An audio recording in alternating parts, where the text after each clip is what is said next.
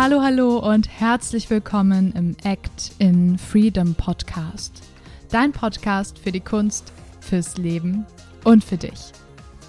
Ich finde es richtig cool, dass du heute wieder reinhörst. Mein Name ist Emily Daubner, ich bin Gastgeberin dieses Podcasts und heute habe ich ein richtig cooles Interview für dich mit Julia Mai. Es geht um das Thema Transformiere mit der Selbstreflexion emotionalen Schmerz in Stärke. Wir sprechen über Julias Transformation. Wir schauen, wie du Selbstreflexion für dich nutzen kannst, wie du aus dem Dramadreieck rauskommst. Und wir sprechen natürlich auch über ihr Lebensbuch, ihr neuestes Produkt, wo du dich jetzt schon in die Liste eintragen kannst. Es gibt also ganz, ganz viel für dich, was du mit rausnehmen kannst und nicht zuletzt über Selbstreflexion wieder mehr bei dir anzukommen. Und bevor wir loslegen, habe ich noch eine weitere Ankündigung für dich. Vielleicht weißt du schon, vielleicht nicht. Isabel und ich von Act in Freedom bieten Fotoshootings an. Und das ist nicht nur irgendein Fotoshooting. Du kannst über diese Fotoshootings raus aus deiner Unsicherheit kommen, hin zu mehr Präsenz und Selbstbewusstsein vor der Kamera. Denn wir wissen beide, die wir vom Schauspiel kommen, genau wie es ist, vor der Kamera zu performen, können dir ganz, ganz viele tolle Möglichkeiten und Tipps an die Hand geben, dass du geile Fotos hast für deine Website, für deinen Social Media Auftritt, für Bewerbungen und, und, und, und. Deswegen, wenn du Interesse hast an einem Fotoshooting, freuen wir uns riesig, wenn du uns kontaktierst. Dazu findest du alles in den Show Notes. Und jetzt ist alles gesagt. Lass uns loslegen. Viel Spaß!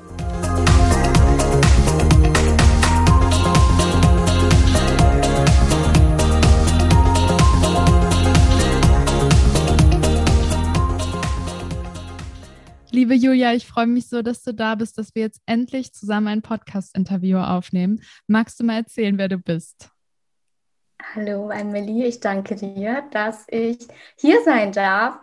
Und die Frage, wer ich bin, das ist wirklich eine Frage, mit der ich mich lange beschäftigt habe, tatsächlich. Ähm, ja, und wer bin ich? Also, um das für mich äh, das war tatsächlich auch der Anfang meiner persönlichen Entwicklungsreise, zu erfahren, wer ich bin und der Sinn, äh, was der Sinn meines Lebens ist. Und für mich habe ich herausgefunden, dass ich mich nicht labeln möchte oder mir auch keine Bezeichnung geben möchte, um meine Identität oder meine Individualität hervorzuheben, ähm, weil das, was wir ausmachen, ist wirklich das, was wir sind. Und wir sind Seelen, um das mal so ähm, zu verdeutlichen. Wir sind Seelen in einem menschlichen Körper, um Erfahrungen zu machen.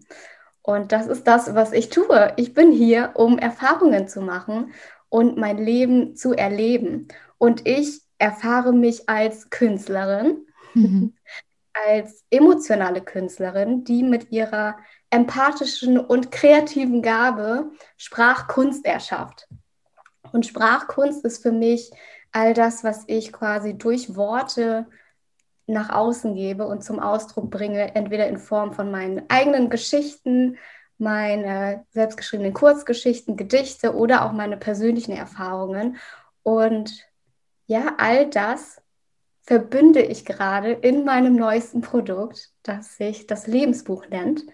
Und genau, mit meinen Geschichten, mit meinem Sein, mit meiner Kunst möchte ich eben andere Menschen dazu inspirieren, auch ihr Leben auf eine andere Art zu erfahren und die Schönheit des Lebens nicht nur in den offensichtlich schönen Momenten, sondern auch in den schmerzhaften Momenten zu erkennen und eben ihre eigene Macht als Künstler auch wahrzunehmen.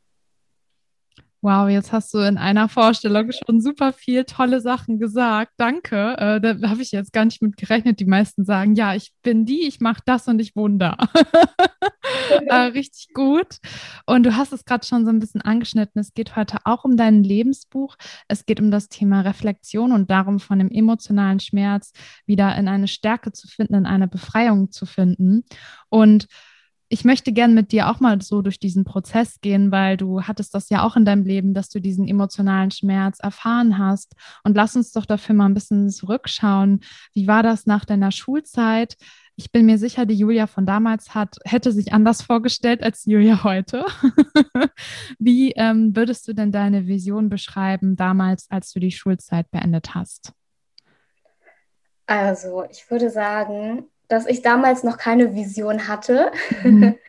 oder meine Definition von Leben war es tatsächlich, meine Berufung zu finden oder die eine Sache, die ich ähm, gerne mache, was mein komplettes Sein und mein, mein Sinn des Lebens ist. Und ich habe eigentlich ein ganz normales Leben oder gesellschaftlich normales Leben geführt. Also ich habe eine Ausbildung gemacht, ähm, habe mich aber danach sehr, sehr viel ausprobiert, weil ich das Gefühl hatte, irgendwie, ja, es ist nicht das, was ich ähm, machen möchte. Wie gesagt, war ich ja auf Sinnsuche und habe dann dementsprechend sehr, sehr viel ausprobiert. Ich habe dann ein ähm, Studium angefangen in Holland, das abgebrochen. Ich habe eine Coaching-Ausbildung angefangen, das auch wieder abgebrochen, weil ich auch relativ schnell gemerkt habe, dass es nicht das ist, was ich machen möchte. Und ähm, ich finde, darum oder dabei geht es auch, dass wir eben ausprobieren und nach dem Ausschlussverfahren schauen, okay, was liegt mir, was macht mir Spaß, wo geht mein Herz auf und dem dann eben zu folgen. Und ja, jetzt so in der Reflexion würde ich sagen, dass ich meine Vision schon unbewusst gelebt habe, weil ich ja eben all das erfahren habe, mhm. was mir Spaß macht und was eben nicht. Und ähm, ja, natürlich waren da eben auch schmerzhafte Erfahrungen dabei. Ich wurde von Menschen enttäuscht, die mir wichtig waren. Oder ja, ich habe war vier Monate im, in Holland und habe das dann abgebrochen, was für andere vielleicht auch eine schwierige Entscheidung war und für mich natürlich auch. Es ist nie einfach, Dinge loszulassen. Ich habe alle Möbel neu gekauft, die ich da hatte, neue Leute kennengelernt, hatte hier eine große Abschiedsparty und dann nach vier Monaten kehrst du wieder zurück und denkst so, ah, okay. Ähm, und mein Ich damals hätte das vielleicht auch als Scheitern empfunden. Mhm aber heute sehe ich das als eine Erfahrung in meinem Leben, die ich machen musste oder einen Umweg, den ich machen musste, der mich aber viel, viel mehr zurück zu mir führte, weil ich ähm, ja durch den Umweg auch erkannt habe, dass das etwas ist, was ich oder eine, weil ich dadurch eine Erfahrung erlebt habe, die ich sonst nicht erlebt hätte. Und genau das ist ja das, worum es im Leben geht, Erfahrungen zu machen und daraus zu lernen. Und ähm, ja, dadurch, dass ich jetzt eben, also es sind jetzt nur so ein paar Beispiele, die ich genannt habe, natürlich ist da noch sehr viel mehr und all diese Erfahrungen haben mich zu mich selbst geführt, weil ich wusste eben, was, was mir liegt und was nicht. Und ähm, diese Erfahrungen habe ich nicht nur gemacht, um sie zu machen, sondern auch um diese als Geschichte mit anderen Menschen zu teilen und sie zu inspirieren. Und deshalb glaube ich, ja, dass das eben auch eine Erfahrung ist, die ich machen durfte. Ähm, einfach nur, um sie dann mit anderen zu teilen. Mhm. Ja, man hört, dass du total reflektiert jetzt darüber sprichst. Ne? Ich glaube, das kennen wir alle, wenn wir in Situationen sind, wo wir das Gefühl haben, oh, jetzt, jetzt geht gerade mein Leben unter, das ist gerade alles total scheiße und ich weiß nicht, wie ich weitermachen soll, dann ist es in dem Moment immer so ganz, ganz schlimm. Ne? Du hast ja auch gesagt, es hat sich vielleicht für damal, dein damaliges Ich wie Scheitern angefühlt. Und wenn wir jetzt heute zurückblicken, wissen wir, dass diese Entscheidung total wichtig war, dass es vielleicht für dich absolut wichtig war, aus Holland wieder zurückzukommen, weil das einfach nicht dein Ort war. Aber wenn du es nicht probierst, weißt du es nicht. Also eben alle diese in Anführungszeichen Fehler, ich finde Fehler ist sowieso so ein schwieriges Wort, dass die letztendlich zu was total Gutem geführt haben. Und ähm, ja, ich finde das schön, was du da für eine Lehre auch für dich und dein Leben rausziehst. Auf jeden Fall. Mhm. Lass uns gern da noch mal ein bisschen reingucken Mm, du hast ja gesagt, du hast super viel ausprobiert, abgebrochen und du hast mir auch erzählt im Vorgespräch, dass du immer mit sehr viel Leistungsdruck zu kämpfen hattest, dass du dann ganz viel gleichzeitig gemacht hast, irgendwie äh, Vollzeitstudium und gearbeitet und ähm, dann war das irgendwie so und du wolltest dir selber, glaube ich, auch ein bisschen beweisen, dass du das kannst, ne? So war das und warum hat dich denn dieser Leistungsdruck total weg von dir geführt? Mhm, sehr spannende Frage. Ähm, jetzt im Nachhinein kann ich das natürlich ganz gut beantworten. Ja, und zwar war mir es selbst nicht bewusst, dass ich in so einem Leistungsdruck verfallen war. Und ich glaube, das geht auch sehr vielen anderen so, dass wir durch die Erziehung oder Gesellschaft eben das Gefühl haben, dass wir ganz, ganz viel leisten müssen, vor allem hier in der westlichen Welt, obwohl ich glaube, in anderen Teilen der Welt ist es nicht anders, ähm, dass wir eben gelobt werden für Dinge, die wir gut machen. Und ähm, das natürlich auch nochmal unsere Konditionierung stärkt. Und bei mir war das ja auch nicht anders, dass ich, ähm, wenn ich gelobt wurde, das als Wertschätzung oder Anerkennung, äh, Anerkennung gesehen habe und mich dadurch natürlich auch geliebt gefühlt habe. Mhm. Und ähm, das war schon, glaube ich, sehr, sehr stark in mir verankert, ähm, unbewusst, ohne dass ich das wusste. Und warum das sich weg von mir oder warum das sich weg von mir gebracht hat, mhm. ähm, war, dass ich wahrscheinlich von diesem automatisierten Verhalten gesteuert wurde. Und wir alle haben ja ein Unterbewusstsein, was sehr, sehr präsent ist. Und ähm, das steuert, man sagt so 80, 90 Prozent unseres gesamten Verhaltens. Und bei mir ist es zum Beispiel der Perfektionismus, der als Schutzstrategie hinzukommt. Also man kann sich das so vorstellen, dass, dass ich ja quasi mir selbst diesen Leistungsdruck aufrechterhalten möchte, um eben mit dem Perfektionismus was zu leisten. Und so treibe ich mich selbst an, alles perfekt zu machen und dass mich bloß keiner kritisieren kann, damit ich eben Lob und Anerkennung bekomme. Und das klingt jetzt vielleicht paradox, aber das war mein Leben. Und ich habe mein ganzes Leben echt danach gelebt.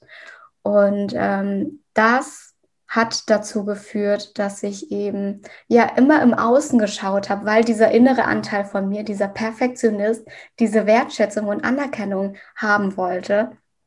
Und ähm, ja, dieser, ich diesen Schmerz nicht aushalten wollte, eben kein Lob zu bekommen, keine Anerkennung und vielleicht sogar auch kritisiert zu werden. Und das führte dazu, dass ich mich so ausgelaugt habe. Also wie gesagt, habe ich ja Vollzeit studiert und dann auch berufsbegleitend studiert, also in meiner Freizeit.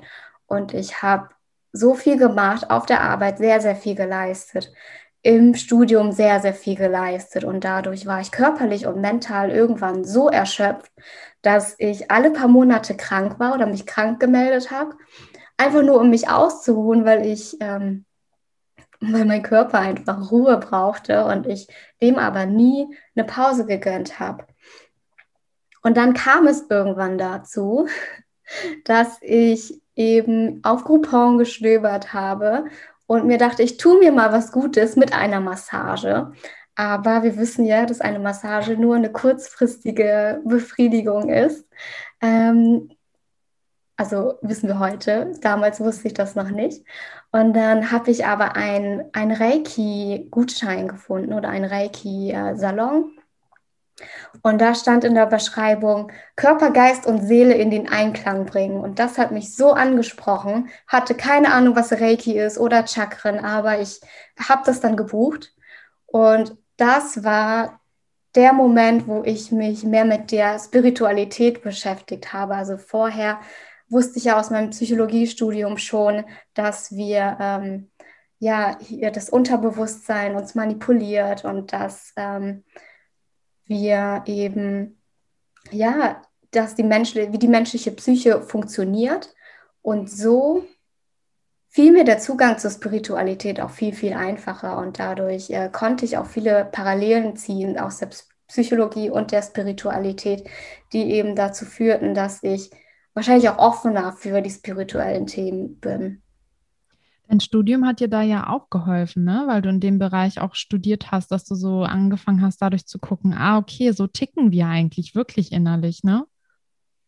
Ja, genau. Also ich habe ja ähm, vorher eine Marketingausbildung gemacht und da hatten wir auch ähm, in der Marketingausbildung haben wir gelernt, Kampagnen zu erstellen, ähm, um Sachen zu verkaufen oder Produkte und Dienstleistungen zu verkaufen und eben künstliche Bedürfnisse zu erschaffen. Und ähm, das war auch der Grund, warum ich das Psychologiestudium angefangen habe, um da mich mehr mit der menschlichen Psyche zu befassen, weil wir ja auch wirkliche menschliche Bedürfnisse haben und da auch tiefer eintauchen wollte, was denn eben so bei uns vor sich geht im Gehirn und sonst so. Was würdest genau. du denn daraus resultierend sagen, was Spiritualität für dich eigentlich ist? Weil ich glaube, viele Menschen denken, oh Gott, jetzt kommt hier irgendwie so ein Esoterik-Kram um die Ecke mit dem Begriff. Wie, wie würdest du das definieren für dich? So authentisch wie möglich zu sein, ist das Spirituellste, was du machen kannst. Also dich mit dir und deinem Unterbewusstsein zu beschäftigen, mit deinem Schattenthemen, mit all den Schutzmechanismen, all deinen Ängsten, dir all deinen Schmerz anzuschauen, wo das herkommt, all deine Glaubenssätze, Blockaden, all das, was dich eben unterbewusst steuert, um diese 80 Prozent ähm, bewusst zu machen. Also die 80 Prozent des Unterbewusstseins bewusst zu machen und dann eben danach zu leben.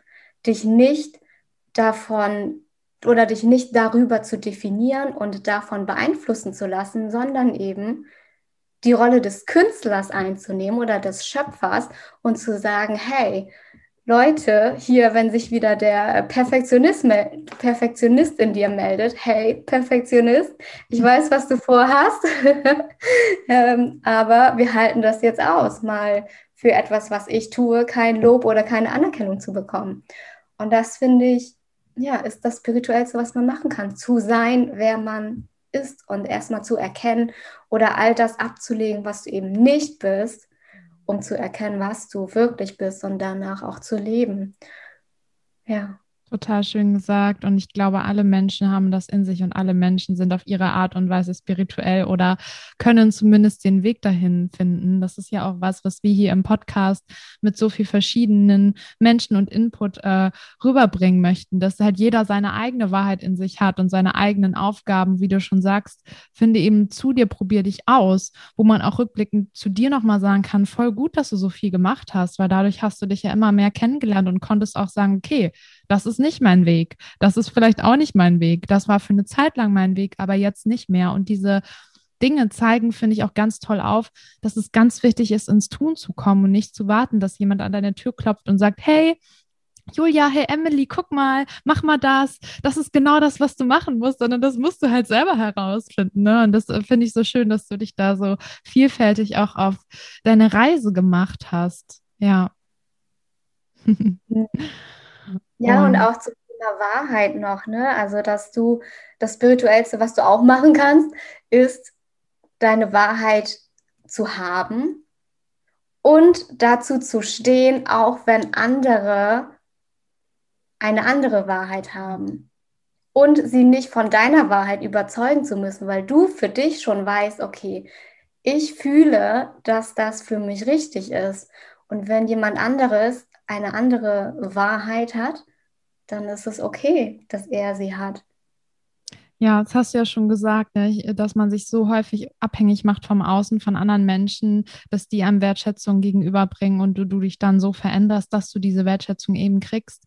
Aber das ist leider was, was uns alle langfristig nicht glücklich machen wird. Und früher oder später ploppt das dann innerlich sowieso auf und auch äußerlich, was der eigentliche Weg ist, auf jeden Fall. Und ähm, ja, was ich auch ganz toll fand, als wir unser Vorgespräch hatten, dass du gesagt hast, dass die Zeit, wo jetzt Corona war, für dich ein absolutes Geschenk ist. Und das finde ich ganz toll. Da würde ich gerne mal mehr von hören, weil ich höre halt überall nur Leute schimpfen und ähm, das und das ist weggebrochen und das war super schwierig. Magst du mir erzählen, wie du diese Zeit für dich genutzt hast und was du auch in der Zeit gelernt und erschaffen hast? Hm. Also dazu muss ich noch ein paar Monate zurück äh. Mach das. Und war, war das, ähm, hatte ich ja erzählt, dass ich ähm, den Reiki-Gutschein gebucht hatte. Mhm. Das war ein Jahr vor Corona, also im Frühling 2019. Und das war so der Moment, wo ich mich mit mehr spirituellen Themen beschäftigt habe, habe recherchiert zu Reiki, zu Chakren, ähm, zum Gesetz der Anziehung. Und ähm, sie war die allererste spirituelle Mentorin, mit der ich mich über all das austauschen konnte. Und das hat bei mir so viel gebracht, dass ich eben ähm, ohne zu wissen, was manifestieren ist, habe ich mir noch mehr Menschen manifestiert, mit denen ich über so verletzliche Themen sprechen kann. Und damit das eben passiert, muss etwas Altes wegbrechen. Und das ist bei mir nämlich auch passiert. Also ich hatte eine beste Freundin, mit der ich äh, die letzten drei Jahre zuvor ähm, jeden Tag Kontakt hatte. Wir haben jedes Wochenende miteinander verbracht. Und dann sind auch da ein paar Dinge passiert, dass wir oder dass ich den Kontakt abgebrochen habe und eben da auch noch ein paar Lernaufgaben bekommen habe, für mich einzustehen.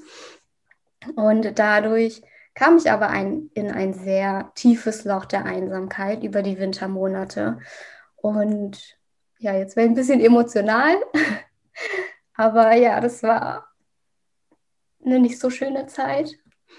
Und ja, also ich war sehr, sehr oft alleine. Ich war zu Hause und dachte mir so, okay, was mache ich jetzt hier alleine? Also wenn du jeden Tag oder jedes Wochenende mit einer Person verbracht hast und die dann irgendwann nicht da ist, dann denkst du dir auch so, ja, okay, mein, mein Leben hat keinen Sinn mehr.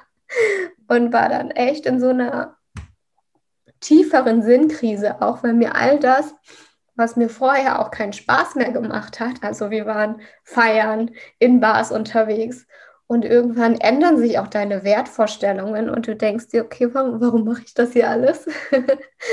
und ähm, ja, dann habe ich das eben nicht mehr gemacht und dann habe ich mich dann auch in ein paar Facebook-Gruppen ausgetauscht und auch recherchiert, was mit mir los ist, weil ich dachte, irgendwie stimmt hier was nicht mit mir.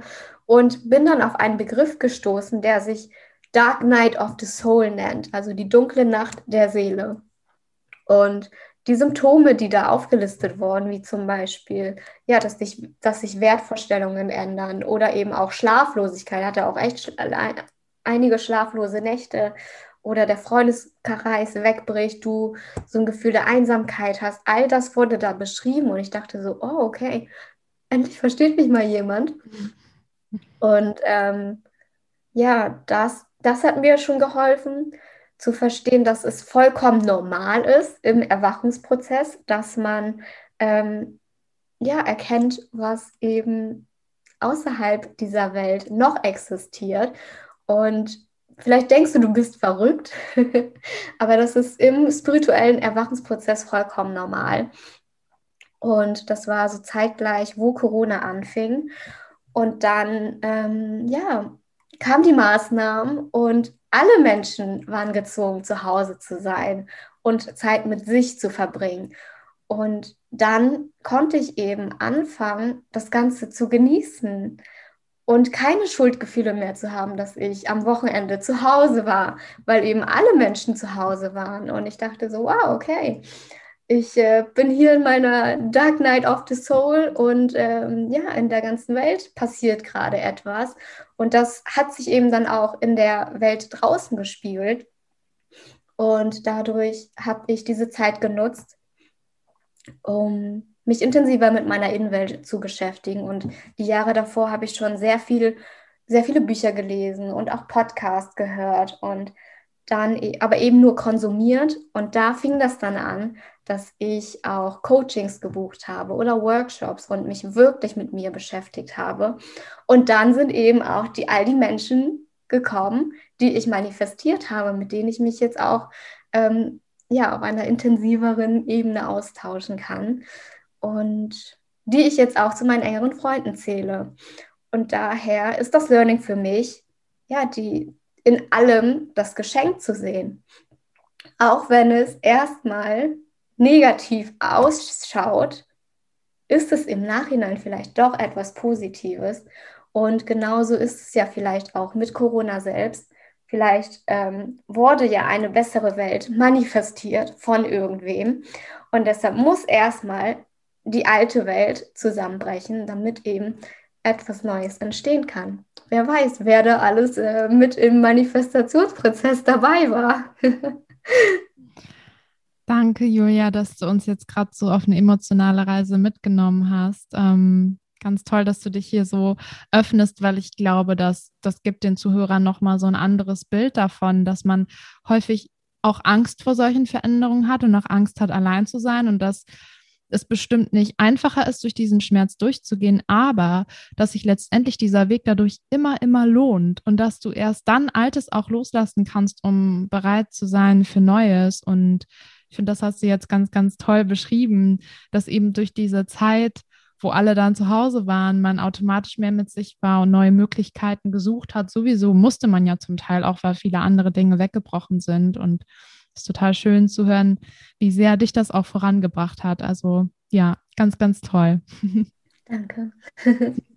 ja, und ähm, ich würde gerne mit dir nochmal gucken, weil du hast, wir haben jetzt ja schon auch viel über Leistungsdruck gesprochen und darüber, dass man so in Abhängigkeit ist zu anderen Menschen und du hast da ja auch im Vorgespräch was mit mir geteilt, und zwar das sogenannte Drama-Dreieck, wo ich finde, dass das ein ganz, ganz tolles Sinnbild dafür ist, sich selber mal zu reflektieren und zu gucken, wo stehe ich gerade, verhalte ich mich gerade vielleicht zu anderen Menschen in der Abhängigkeit und wie komme ich da auch wieder raus.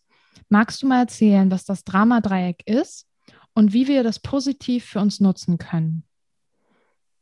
Gerne. Also das Drama-Dreieck ist ein Modell aus der Kommunikationspsychologie und es wird häufig genutzt für zwischenmenschliche ähm, Beziehungen, um Beziehungskonstellationen in ein Verhältnis zu bringen. Aber ähm, man kann es auch mit anderen Konzepten wie Corona und Gesellschaft und Co. Ähm, in ein Verhältnis bringen. Und es gibt drei Positionen. Man kann sich wie ein, man kann sich das wie ein Dreieck vorstellen, wie so ein umgedrehtes Dreieck mit der Spitze nach unten. Und ähm, ganz unten, oder nee, fangen wir ähm, links an. Mhm. Und zwar ähm, haben wir den Retter. Und der Retter oder der Held ist jemand, man könnte meinen, es ist ein, eine nette Person, eine sehr empathische Person, die andere Menschen hilft. Und ja, sie hilft anderen Menschen, aber unbewusst ähm, packt sie andere in die Opferposition, weil sie sich selbst aufwertet und der Meinung ist, die Person, die sie äh, als Opfer darstellt, kann keine Verantwortung für sich übernehmen und braucht unbedingt seine Hilfe. Ähm, und dadurch ja, wertet er sich selbst auf mhm.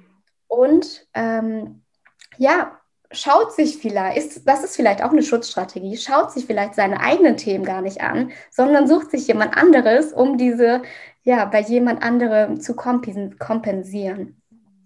Dann haben wir, ja, wie gesagt, das Opfer ganz unten. Er wird von allen anderen Positionen abgewertet und wertet sich aber auch selbst ab.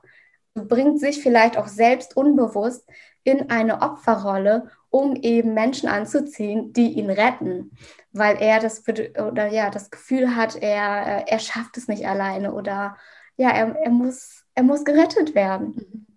Ähm, und dann haben wir als letzte Position den Täter oder den Bösewicht. Und die Person wertet sich selbst auch auf, indem sie aber die Verantwortung auch nicht für sich übernimmt und auch nicht für andere, sondern die Schuld immer bei anderen sucht. Also die Schuld, ja anderen quasi die Schuldzuweisungen gibt und immer sind alle anderen schuld und kritisiert alles andere. Also du machst das falsch oder so geht das nicht. Ähm, aber hat nämlich keine Lösung, wie man es besser macht, sondern ist nur am Meckern. Und das ist wahrscheinlich auch eine Schutzstrategie, um sich nicht mit seinen eigenen Verletzungen zu beschäftigen, sondern eben ja den Finger auf andere zu zeigen. Und wenn man sich eben diese drei Positionen bewusst ist, die können wirklich in jeder Situation deines Alltages, im Beruf oder privat auftauchen. Und wenn das nämlich existiert, ist man in einer Co-Abhängigkeit und ist immer von der anderen Person abhängig und lustigerweise ziehst du auch immer die Leute an, die eben die anderen Positionen ausfüllen. Und ähm, ja, dadurch äh, entstehen Erwartungshaltungen oder Abhängigkeiten und es existiert nämlich auch keine, keine Gleichheit. Und ähm, ja, so entstehen zum Beispiel auch toxische Beziehungen oder es könnte ein Grund sein, warum toxische Beziehungen existieren. Mhm. Und ähm, ja, da kann ich auch ein Beispiel aus meinem Leben nennen, wenn wir auch äh, wieder auf das Thema Leistungsdruck gehen, was ich ja vorhin schon angesprochen hatte. Und ähm, ist ein Beispiel aus meinem vergangenen Leben, also es existiert nicht mehr. Ich bin da nicht mehr in diesem Dramadreieck. Und zwar äh, habe ich mich selbst als Opfer gesehen, weil ich ja eben so viel gemacht habe. Oder sagen wir, der Perfektionist in mir hat sich als Opfer gesehen, weil er so viel gemacht hat und immer so viel geleistet hat, aber eben keine Anerkennung. Also manchmal hat er die Anerkennung bekommen, von meinen Eltern zum Beispiel oder von Arbeitskollegen, von meinem Chef habe ich Anerkennung bekommen, manchmal auch in finanzieller Form. Und so war, waren diese Personen in der Heldenposition und haben mich ja sozusagen gerettet und mir das geschenkt, was ich mir äh, gewünscht hätte. Mhm. Ähm, und wenn das nicht der Fall war, habe ich sie unbewusst in die Position des Bösewichts eingeordnet. Also es kann auch sein, dass wir in so einem Dreieck nicht nur feste Positionen einnehmen, sondern auch ja so ein dynamischer Rollenwechsel existiert und du eben auch Positionen wechseln kannst.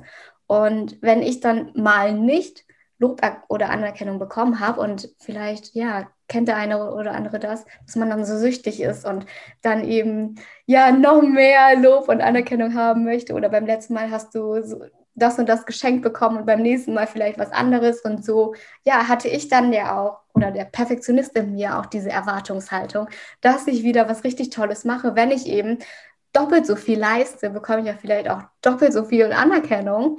Und wenn das nicht eingetroffen ist, habe ich diese Person dann in die Bösewichtsrolle eingeordnet, weil ich dann dachte, ja, okay, ich habe hier so viel geleistet, aber du siehst mich nicht und du schenkst mir nicht, du schenkst mir kein Lob und keine Anerkennung.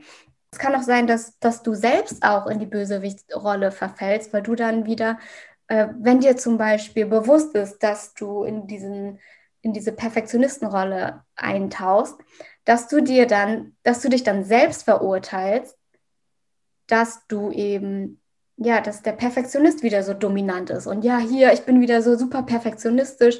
Und dann bist du ja auch, bist du gleichzeitig ähm, Opfer, aber auch Bösewicht.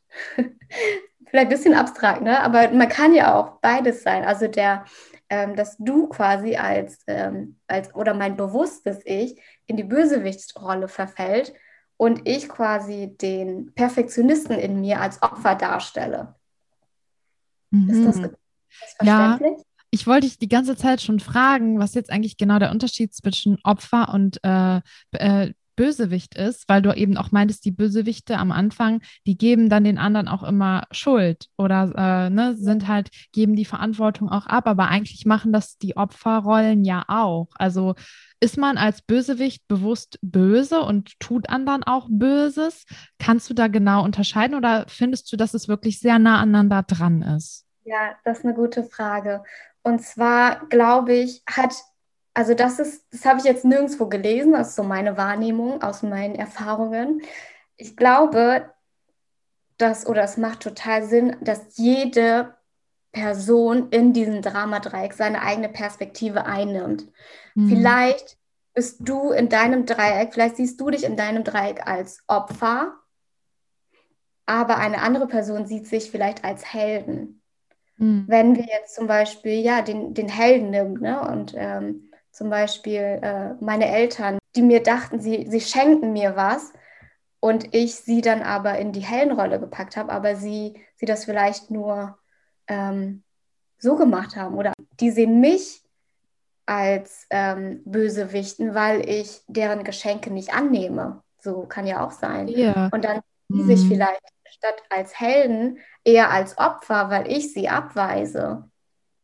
Das heißt, du würdest, äh, glaube ich, auch sagen, dass jemand sich selber eher weniger in die Bösewichtposition setzen würde, weil ich glaube, wenn man, also, ne, in dem Moment denkst du ja selber nicht von dir, dass du was Böses tust, sondern äh, andere sind ja dann oft böse. Meinst du das so? Ja, ich glaube, das ist ähm, bei jeder Person unterschiedlich. Kann mhm. auch sein, dass man sich selbst als Bösewicht einordnet. Ähm, in meiner Reflexion habe ich mich sehr oft als Helden eingeordnet, tatsächlich. Oder mhm. auch als Opfer. Aber ja, das ist von Person zu Person und Situation unterschiedlich. Also das kann ja echt ähm, variieren. Und ähm, ja, wir könnten den gleichen Konflikt haben, du und ich, mit einer dritten Person. Und ähm, du könntest eine andere Ansicht haben als ich. Und mhm. da ist ja auch wieder das Thema mit der Wahrheit, was wir vorhin schon angesprochen haben. Meine Wahrheit ist es vielleicht, dass du der Bösewicht bist und ich mich als Opfer sehe und ich die dritte Person brauche, die mich quasi aus dieser Situation rettet. Du könntest dich aber in der gleichen Situation als Opfer sehen und die andere Person, die sich einmischt, als äh, Bösewichten. Hm, verstehe, ja. Also jeder hat hier seine eigene Wahrheit und das aber ähm, bewusst wahrzunehmen, wo befindest, wo ordnest du dich in einer Situation in diesem Dreieck ein und wo ordnet sich vielleicht der andere ein? Mhm. Weil das muss ja nicht übereinstimmen. Mhm. Und jetzt fragt man sich bestimmt, ja, okay, was mache ich denn jetzt hier, wenn ich ein Dramadreieck befinde? und der erste Schritt ist, sich auf jeden Fall das bewusst zu machen, dass so etwas existiert und wo du dich einordnest. Und ich habe für mich eine vierte Rolle oder vierte Position definiert, und zwar die des kreativen Schöpfers. Und du kannst nämlich einfach die Verantwortung wieder zu dir zurücknehmen. Und das habe ich in meinem Fall ja auch gemacht und mir gesagt, okay, hier, ich, ich muss nicht von Lob und Anerkennung von anderen abhängig sein, sondern bin für meine eigene Wertschätzung verantwortlich. Mhm. Ich bin dafür, äh, dafür verantwortlich, dass ich mich selbst auch lobe, dass ich mir selbst aber auch Pausen gönne und dass ich äh, ja, mich selbst auch liebe. Und wenn das eben nicht vorhanden ist, dann ähm, ja, suchst du das eben bei anderen Menschen. Deshalb ist es immer wichtig, seine eigenen Bedürfnisse zu kennen und sie auch selbst zu befriedigen. Ähm, ja, weil sonst eben unbewusst Abhängigkeiten entstehen. Mhm. Also wir machen das ja nicht alles bewusst, dass wir ähm, ja jemand anderen abwerten oder wir uns selbst aufwerten. Das steuert unser Unterbewusstsein.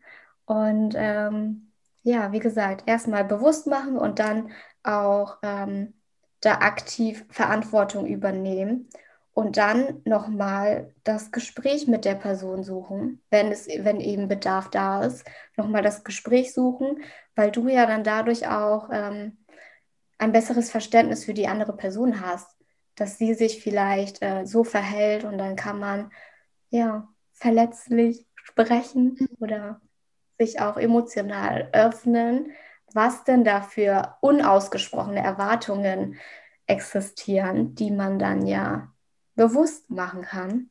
Mhm. Und ja. ja, so kann das schon mal, ja, das kann schon mal ein Anfang sein, sich dem bewusst zu machen.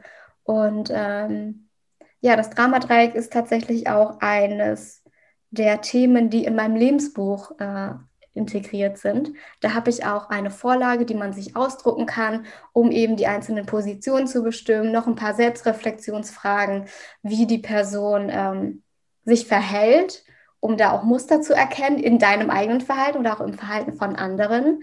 Es kann ja sein, dass sie sich in einer Konfliktsituation auch ähnlich verhält. Und ja, Kleiner Teaser.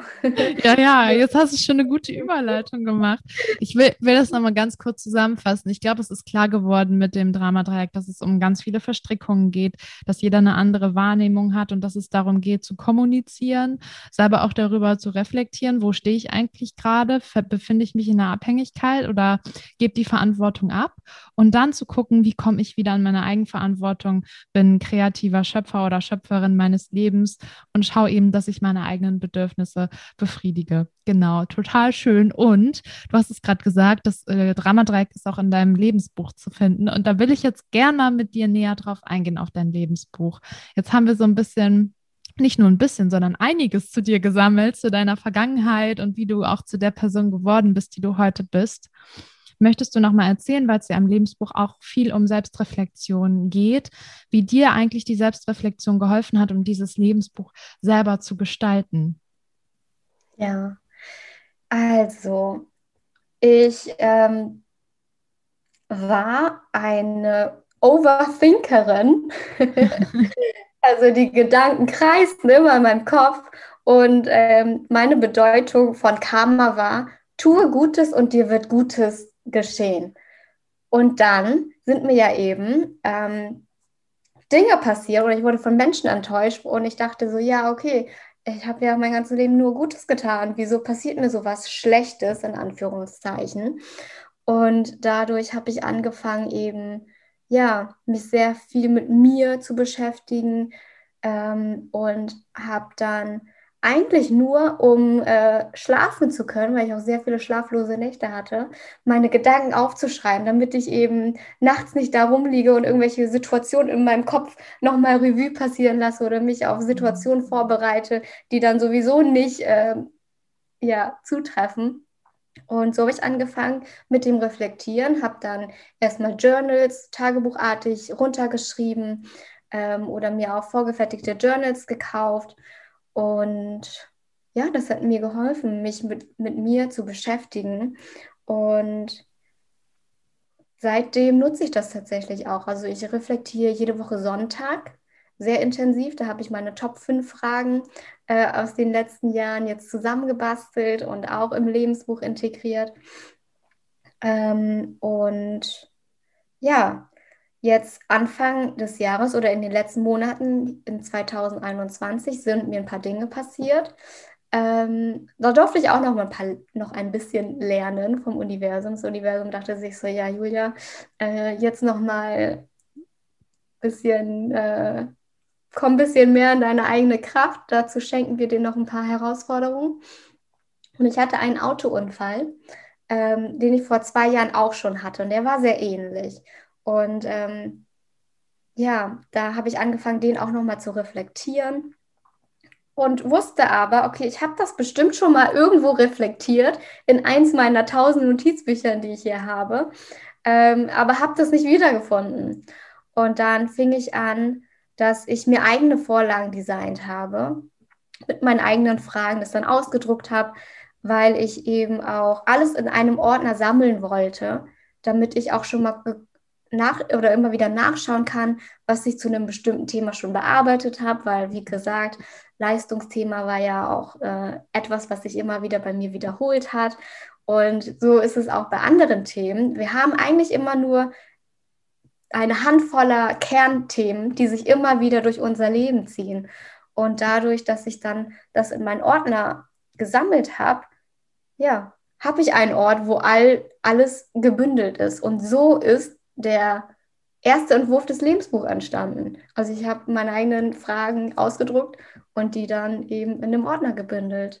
Und so fing ich an, mein ganzes Leben nochmal zu reflektieren und habe das dann anderen erzählt und die waren auch voll begeistert und dachten sich so, ja, cool, ähm, das bringt was, sich äh, darüber Gedanken zu machen, was du so für Muster in deinem Leben hast, was für Erfahrungen du hast. Und dann, ja, habe ich das zusammengeschrieben und an eine Testgruppe gegeben. Die haben das auch schon alle getestet. Ich habe Feedback bekommen und jetzt bin ich gerade dabei, das Ganze zu optimieren. Und ja, das Lebensbuch ist an sich eine Sammlung all meiner Erfahrungen, weil ich die, die Themen, die ich da bearbeite oder die ich vorstelle, nicht klassisch per Definition runterschreibe, sondern wirklich anhand meiner Erfahrungen beschreibe. Hm. Oder eben auch mit meinen Kurzgeschichten, die ich da integriere. Und da habe ich eine Charakterin, ähm, ja, Charakterin äh, kreiert, die nennt sich Liora, die Wölfin. Und die Liora begleitet euch auch durch das ganze Lebensbuch. Und ähm, ja, es, sind, es gibt Audios, die ich auch aufgenommen habe.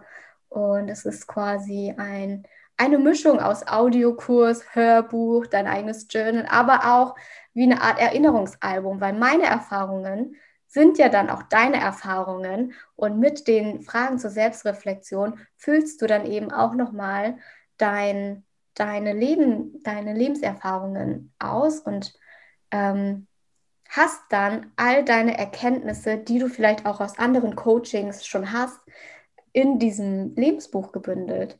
Und immer wenn du ja ein Thema hast oder auch wieder in den Leistungsdruck verfällst, wie ich, kann ich nachschauen, okay, was habe ich denn damals schon gemacht?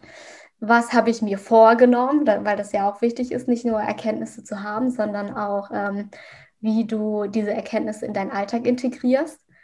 Und ja, es ist eben nicht nur etwas, was du einmal durcharbeitest, sondern interaktiv. Es wächst mit deinen zukünftigen Erfahrungen.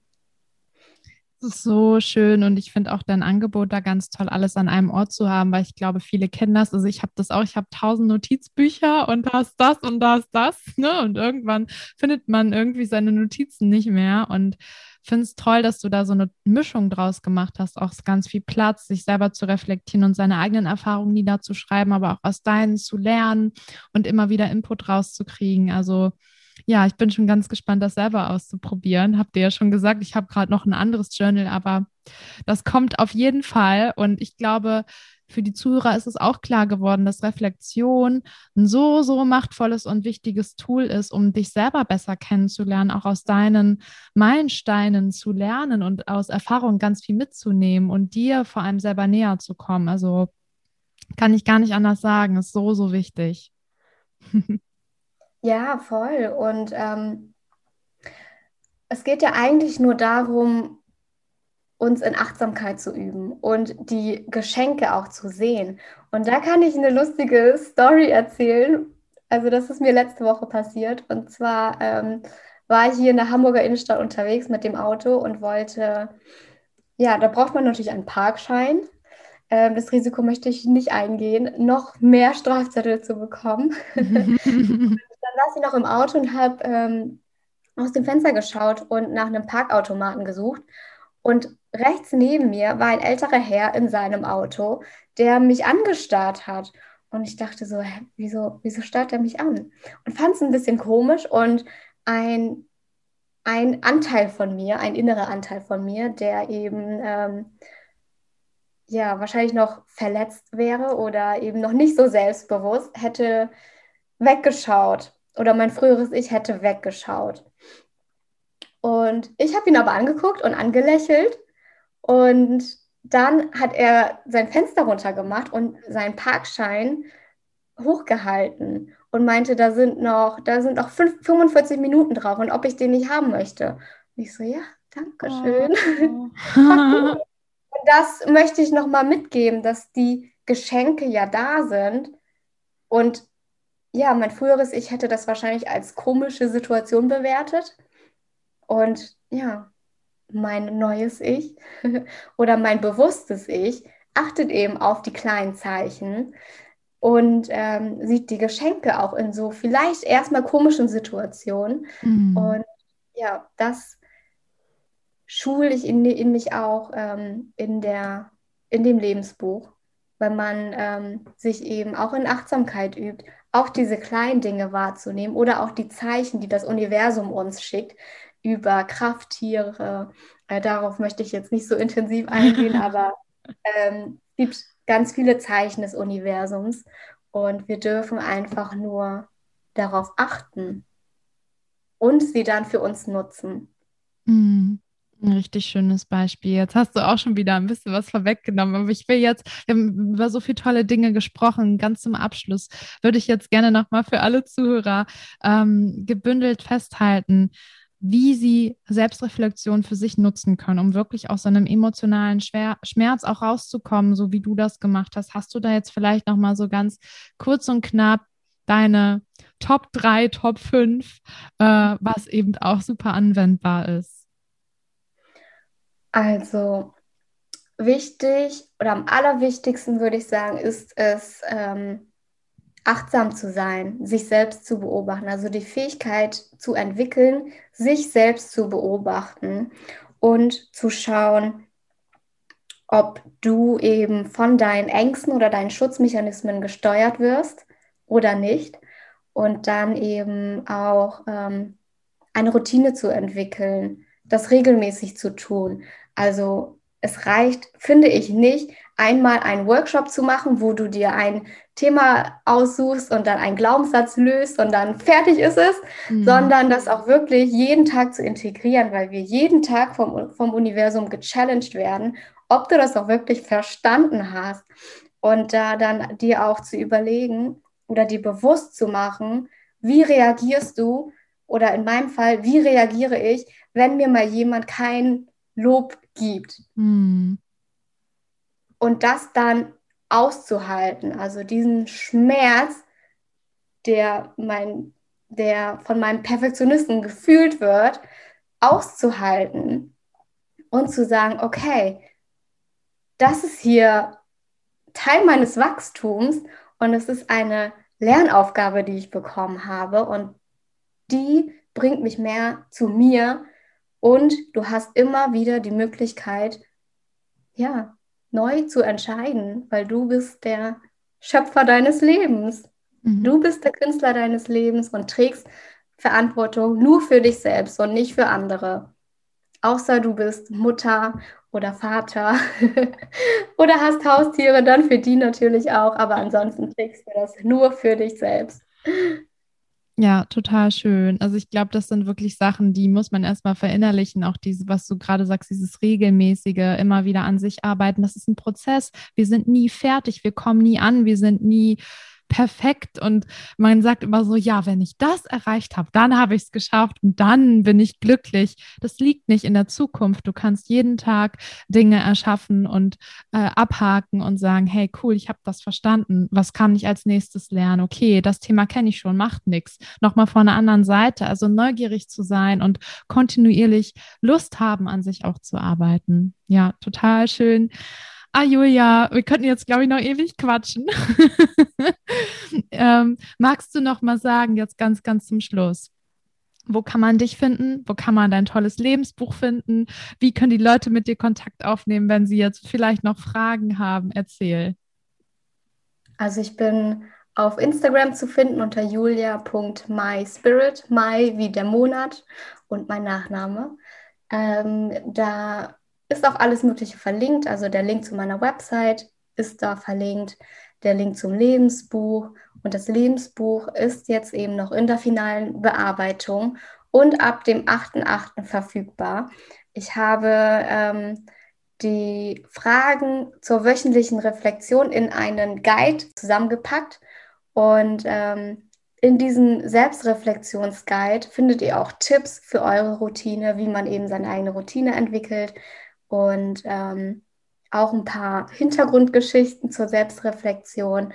Und wenn du diesen Guide runterlädst, dann bist du auch auf der Warteliste für das Lebensbuch und hältst dann auch nochmal 10% Rabatt für den Launchpreis und bist dann auch informiert, ähm, wenn das Lebensbuch online geht. Total gut. Leute, wenn ihr das jetzt gehört habt, schaut bei Julia vorbei. Ich verlinke die Website auch so in den Show Notes für alle, die, die vielleicht kein Instagram haben.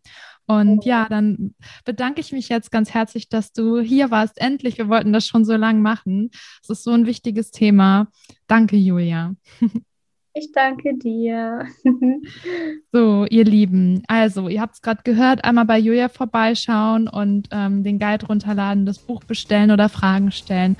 Und wenn ihr noch Fragen zur Folge habt, Anmerkungen, vielleicht auch Kritik, dann könnt ihr uns gerne kontaktieren. Auch dazu findet ihr alles in den Show Notes. Und dann bedanke ich mich an dieser Stelle ganz herzlich fürs Zuhören. Wir hören uns wieder in der nächsten Folge. Bis dahin, reflektiert mal ein bisschen, seid gut zu euch, wendet das mal alles an. Und ich würde sagen, ciao, ciao.